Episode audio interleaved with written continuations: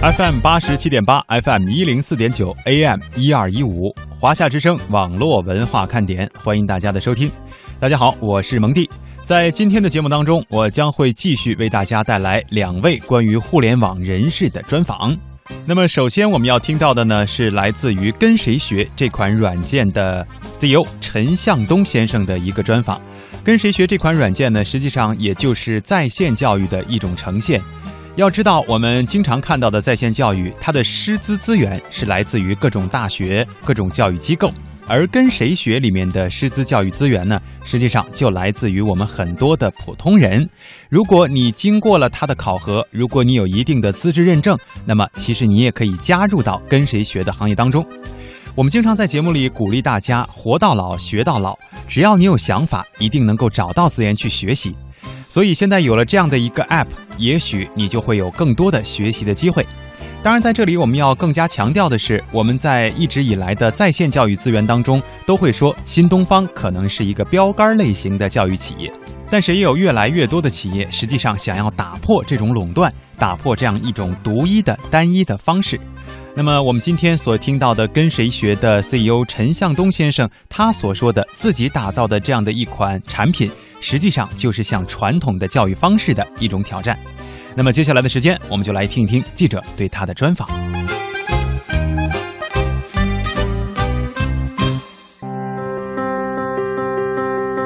大家好，我是陈向东，教育资源的陈向东，这位前新东方公司执行总裁。创业后一直在不顾形象的自我颠覆，将新东方十五年的职业基因与光环全部归零。如今，他和团队打造的“跟谁学”正在重构教育产业的形态。你们不要把我当成什么高大上的总裁，我今天就是一个九零后。四十三岁的他，放弃了千万年薪，离开了新东方，这家自己任职超过十五年的公司。他的创业需要换掉新东方基因，其实归零的过程是一个，你把自己给打碎、揉碎、打破、打倒，重新再说我要站立会怎么站立。据跟谁学公布，他们创造的风投 A 轮记录，成立九个月融资五千万美元，超越小米保持四年的记录。有人将融资成功归因于陈向东用多年的江湖地位和名气刷脸。我不觉得是我在刷脸了。如果是刷脸，我觉得肯定是我们的团队刷脸成功了。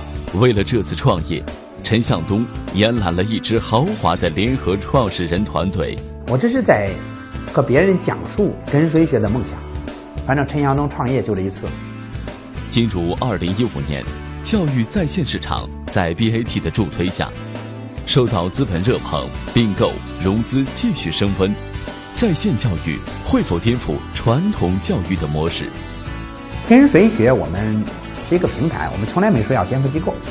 本期创业季革新对话，跟谁学创始人陈向东，聊聊搅局传统课堂的在线教育，和他超过小米保持四年的五千万美元融资。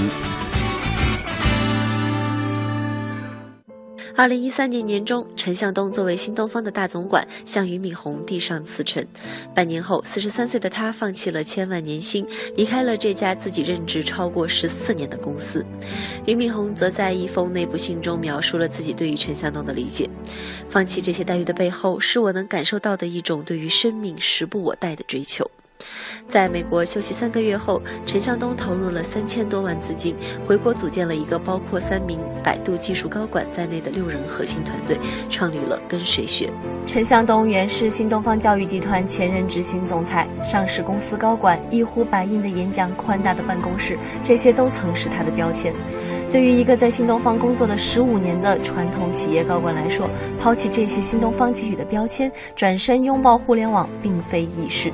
面对责任与梦想，陈向东如何平衡？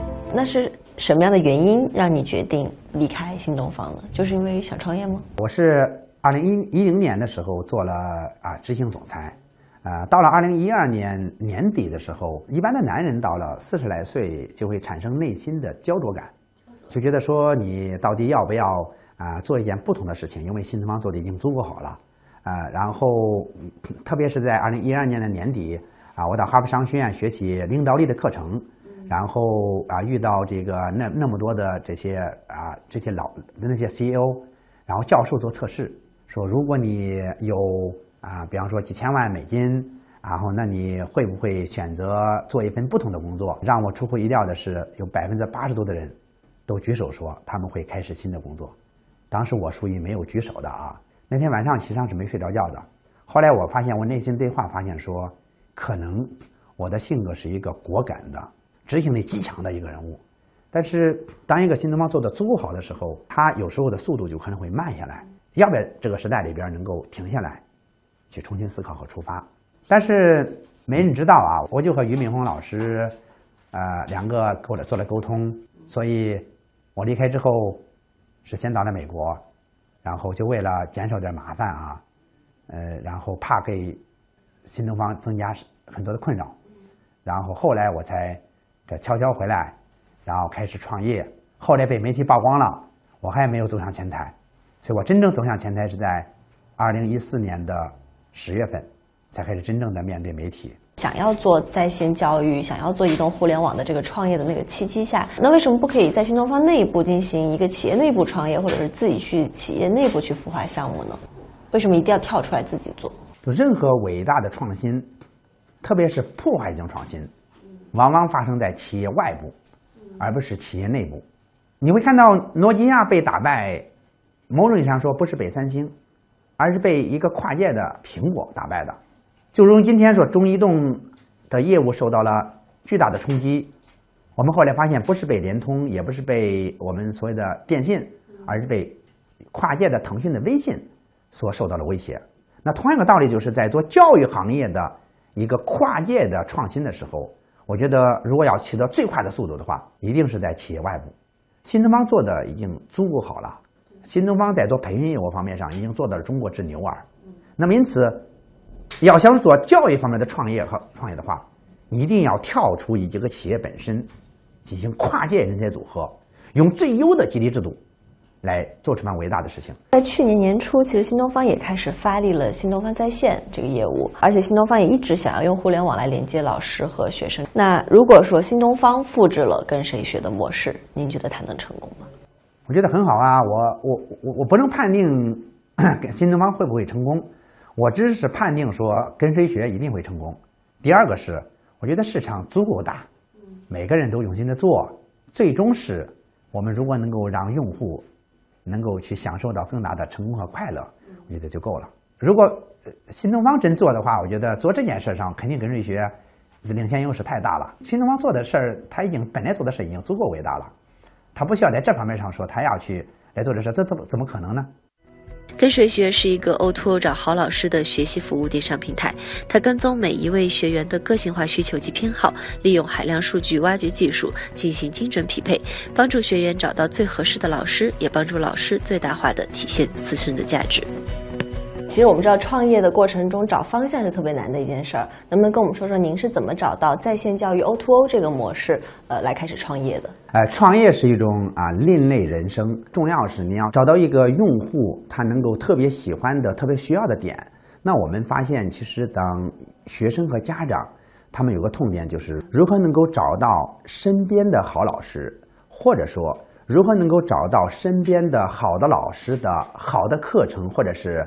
好的优惠，我们的梦想是要做一个人人乐用的学习服务平台，能够让每一个有知识、技能、才华的人都能够在跟谁学的平台上分享，成为老师。所以从这个单点开始切入的时候，我们就想：哎，老师在哪呀？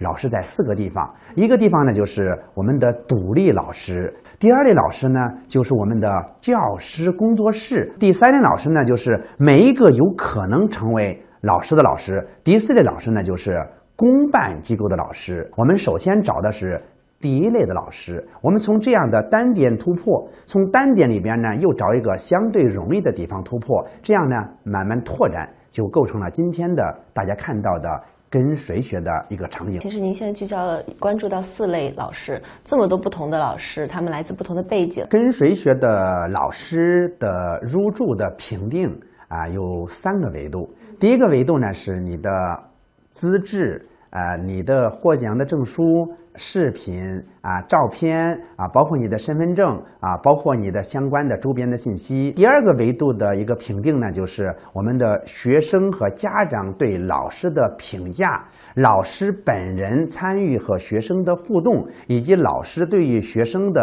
反映的问题的响应的速度等等。那第三个呢是跟谁学有一个背后有一个神秘的啊一个团队。在对老师进行打标签，在对老师进行走访啊，再做一个基本的评定。通过这三个角度的一个评定，基本上就能够把一个老师的画像给勾画出来。所以我在这里可以非常自豪的说，是在跟谁学的平台上啊，排序比较靠前的老师，他就是啊，相对啊，我们认定的好的老师。其实像现在阿里、百度、腾讯这些互联网的巨头，他们也在布局在线教育。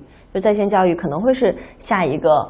很多人竞争的地方，那您会呃怎么样做去防止他们的复制或者是呃极度的竞争呢？一个创业性的公司啊，BAT 最多给你一年的窗口期的时间。如果这一年的时间之内，你不能有你的护城河，不能够垒高你的门槛儿，很可能就被 BAT 给灭掉了。而跟随学从第一天开始创办，就有这样的危机意识，所以。跟谁学从最早创办的时候，我们是遵循的黑暗法则。所谓的黑暗法则就是外边不知道是我陈向东在背后在做跟随学。后来很快被媒体曝光之后，我们团队是加快了优秀人才的引入速度。入驻我们后台的老师已经是达到了十五万多名啊，入驻的机构达到一万名。我觉得我们这样从一年来看，我们是某种意义上说垒高了一个门槛，有了一定的护城河。但是今天还不能说。啊，完完全全就就是安全了。但是我坚信一点的是，跟谁学后边的速度会越来越快。如果你想做出一款伟大的产品，一定要做足功课，做好你的产品，然后在最短的时间之内能够让你的产品爆发，让更多用户来喜欢你的产品。同时呢，一定更好的、更快的拿到钱，能够让好钱帮助你快速的拓展。您反复的强调过要快速的拿好钱这个概念，你怎么样定义好钱呢？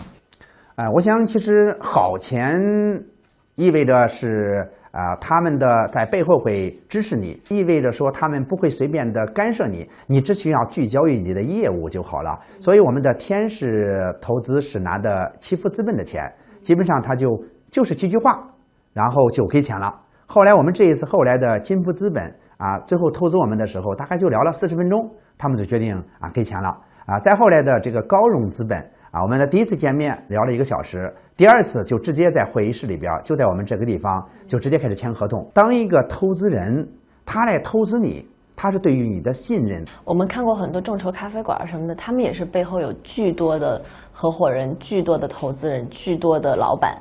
反而是在人很多人在管这个公司的情况下，这个公司才容易出现，呃，因为大家意见不一致嘛，从容易出现分裂，或者容易出现目标不明确。你会怎么样避免这种情况发生呢？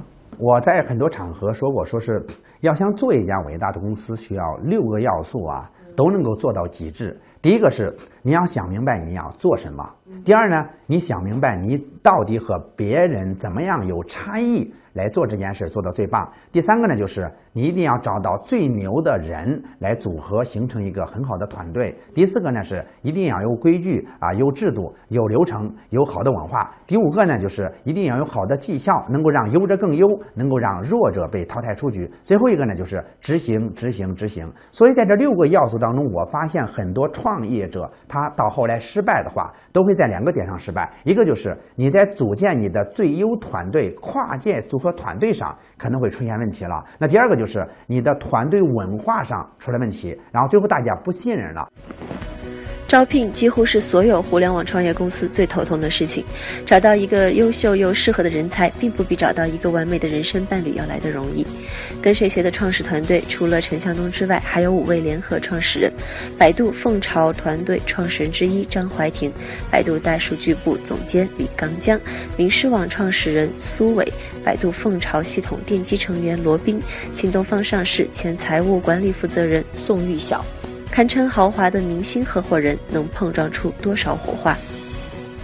你觉得是什么样的原因把这些牛人招到了您的身边？最重要的是，你要啊选准啊去做一件事儿，而这个事儿呢，一定是大家都有梦想和激情要做的事儿。所以我第一次去找到张怀庭的时候，啊，张怀庭已经拿到了一家非常不错的公司的非常高的那个 offer，但是当他和我聊天儿，发现说做的是一个教育场景，然后如此大的梦想的时候，他第一次谈话他其实就心动了。我跟他们谈话，我说：“你看你是不是要想多赚钱？赚钱干嘛呢？要做慈善、做公益吧？那我们从一开始就在做教育，还能赚钱，这件事多伟大呀！”所以很快的时间，张怀庭就就来了。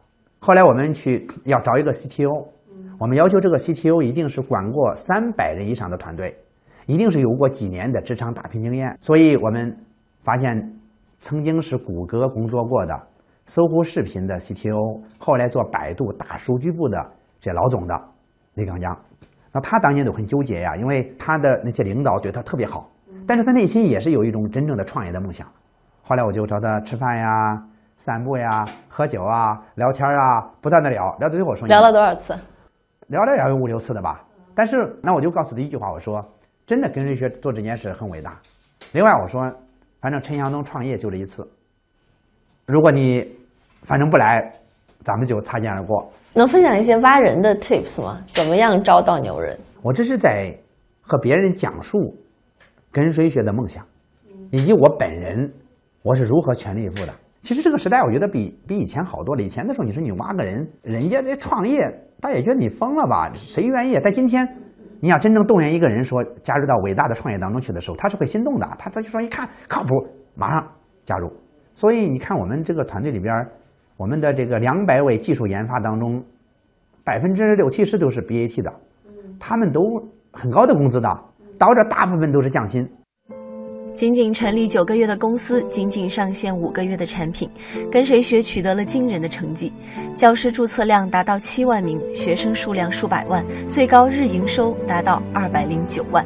他们也完成了五千万美元 A 轮融资，这是自九十年代后期风险投资进入中国以来最大的 A 轮融资，打破了小米保持的四千一百万美元的记录。此次添加 A 轮融资究竟属实吗？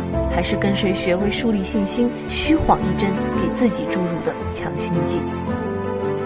大家一听陈向东老师，所有人都会想到新东方。您在 A 轮的融资是得到了一个五千万融资，这个估值甚至是突破了小米以前的 A 轮融资额，成为了呃我我国互联网历史上的最高 A 轮融资额。那您说是完全没有背景的创业者就能实现这个吗？我在决定啊创业的时候啊，我告诉我自己说，呃。陈向东，呃，你是没有任何依靠的创业，你必须忘掉过去所有的荣誉。我记得我去啊，刚刚开始创业，我们的 PC 测试班上线，我往啊一百多个微信群里边去丢啊我们的那个 PC 测试班上线的这个链接啊，我丢完丢了链接之后，有一个群里边有个人就说：“这是真的陈向东吗？”有的被盗号了吗？对，有的群友就说：“哎，肯定不是啦，这是马甲，陈老师怎么会做这事儿啊？”当然，这个有人会说了，这好像太丢这个总裁的面子了吧？然后我就在那个群里说：“我说我真的是陈向东，今天我创业了，我希望你们能够帮助我。我你们不要把我当成什么高大上的总裁，我今天就是一个九零后，我今天是一个创业者，我要要向那些九零后学习，就是不怕失败。”啊，我嗯不怕丢脸。我想知道为什么跟谁学能够达到这么高的估值？呃，有人说是因为陈向东在刷脸，我肯定不觉得是我我在刷脸了。呃，我觉得是，如果是刷脸，我觉得肯定是我们的团队啊刷脸成功了啊。你知道我们的这个团队最初是六个联合创始人啊，刚好有三个是百度的啊，三个是教育行业的。呃，我们领头的高融资本。啊，他们对啊跟谁学做了啊几天的尽职调查，啊调查之后，他们的负责尽职调查的那个女孩说，她做过七十多家公司的尽职调查，她发现跟谁学团队是最好的，没有之一。嗯，那你觉得高融资本是 A 轮领投的公司，那还有很多跟投的公司，那为什么这些所有的 VC 加起来愿意给你五千万？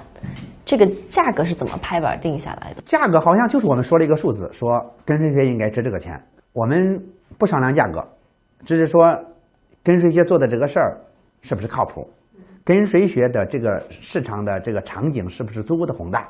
如果是，那在这个点上，跟谁学值不值两点五亿美金？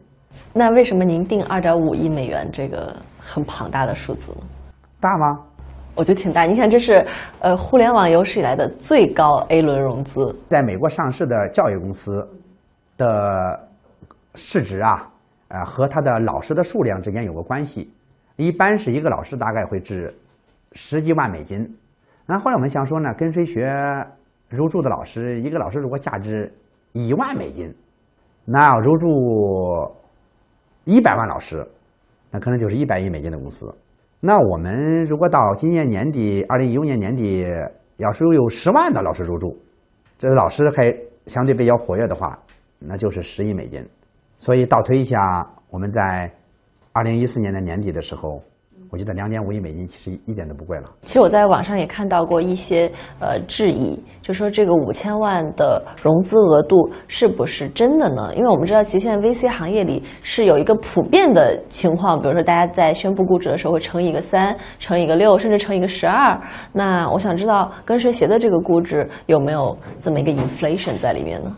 啊，跟谁学的内部的员工的整个的投资，如果加上我们的创始人。